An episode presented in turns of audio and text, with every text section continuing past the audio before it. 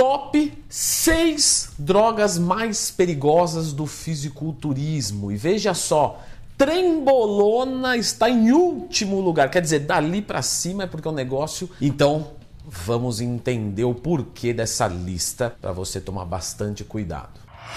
Certo. Na sexta posição está a trembolona. E por que, já que ela é uma droga, um esteroide anabolizante bastante forte, né? Porque o pessoal tem essa noção. Muitos, quando falam de trembolona, falam assim: Ô Leandrão, isso aí eu não mexo, cara, isso aí para mim já é demais. Então, quer dizer, é, a fama dela faz jus à periculosidade dela. Então, quando a gente fala de trembolona, automaticamente isso nos cria um medo. E isso é uma coisa boa. Por quê? Porque quem tem medo faz menos cagadinhas. Aprendam isso. Então a trembolona está em sexto porque ela é muito forte, mas ela não está mais para cima no ranking porque as pessoas têm noção disso e aí tentam fazer um uso mais consciente ou evitam o uso. Quinta posição, veja só que coisa. É uma droga que é menos forte do que a trembolona, mas muito mais perigosa.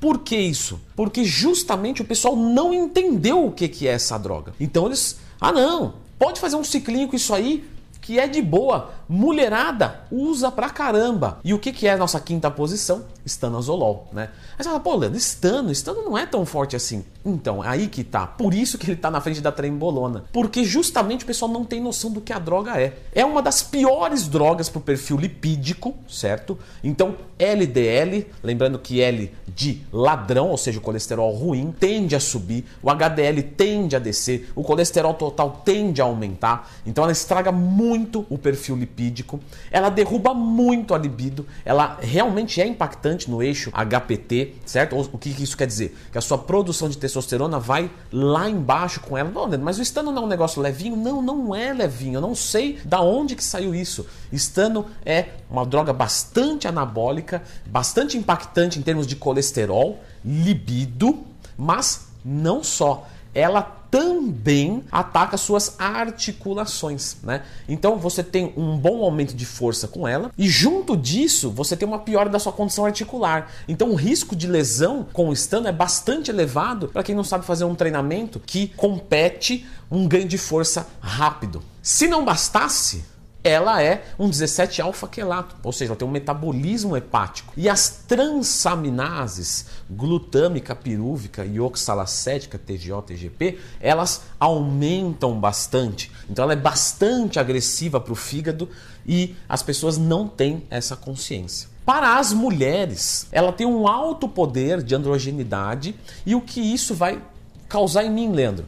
Você vai masculinizar. Então, normalmente o pessoal costuma colocar o estano mais ou menos como um degrau acima da oxandrolona. E não tem nada a ver, é bastante diferença. Então, o estano ocupa a nossa quinta posição. 4. T3 e T4. É razoavelmente perguntado pelos meus alunos sobre o uso do T3 e do T4. E eu sempre, né? Leandro, como faz para ser seu aluno, né?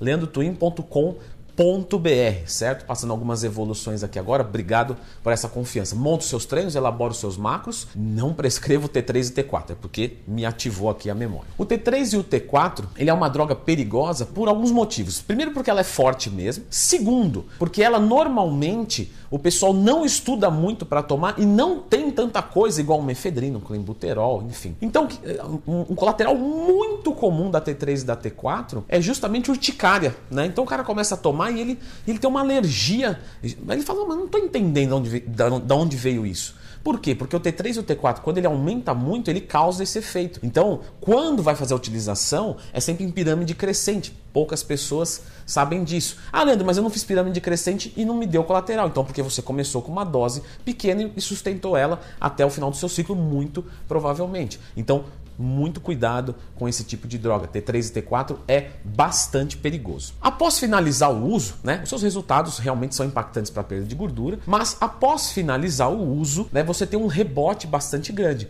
Assim, mais ou menos falando, quando você toma testosterona, seu corpo diminui a produção de testosterona ou, basicamente falando, zera. Né? O T3 e o T4 é a mesma coisa e isso vai demorar para voltar. E nesse período você pode recuperar boa parte da sua gordura, entrar em depressão e coisas do tipo. Sem falar que o uso agudo pode desencadear ansiedade, síndrome do pânico, enfim. Então é uma droga é, bastante perigosa. Número 3 os diuréticos. Claro, na verdade, os diuréticos em si, eles não são tão perigosos assim para a saúde. Como assim, Leandro? Veja só, uma pessoa que tem pressão alta, ela faz a utilização de um diurético, não é isso? Sim. E ela costuma ter muitos problemas? Você percebe um encurtamento da vida muito grande? Não, não, na verdade não, isso não é observado. E por que que quando é utilizado no fisiculturismo, no indivíduo saudável, você tem uma agressão tão grande à saúde, né? Uma pessoa que já tem uma disfunção né, da sua pressão arterial faz a utilização e ok. E um fisiculturista que treina, faz tudo certinho, tem a saúde boa, o coração bom e ele pode morrer com isso. Porque justamente o problema não é a droga em si, mas a conduta que abrange isso. Que conduta é essa? A desidratação. A desidratação severa pode levar à morte tranquilamente. Então, você tomar o diurético e continuar tomando água, razoavelmente falando, não é tão perigoso, certo? Não tem tanto colateral. Agora, quando você faz uma desidratação, mesmo que fosse natural, já é muito agressora para o nosso corpo. Só que o fisiculturista, quando toma o diurético, para de tomar água, para de se hidratar. E aí que se torna bastante perigoso essa prática do uso de diuréticos, certo? Por causa disso. Então, no fisiculturismo ela é bastante perigosa, você vê bastante gente desmaiando, passando mal e também temos casos é, de mortes no fisiculturismo por desidratação severa. Então, muito cuidado se você é um fisiculturista e por um acaso estiver assistindo esse vídeo. Número 2, já falei dele num outro vídeo, certo? Top 7 drogas para perder gordura e ele é a primeira posição, que é o DNP que é um derivado né, de algo que é, é utilizado em pesticida, né, que é utilizado é, em fabricação de bomba. Né? Então o DNP ele é extremamente danoso à saúde e ele leva a óbito de forma fácil. É, é muito comum, tá? É, eu estudava muito por fóruns gringos.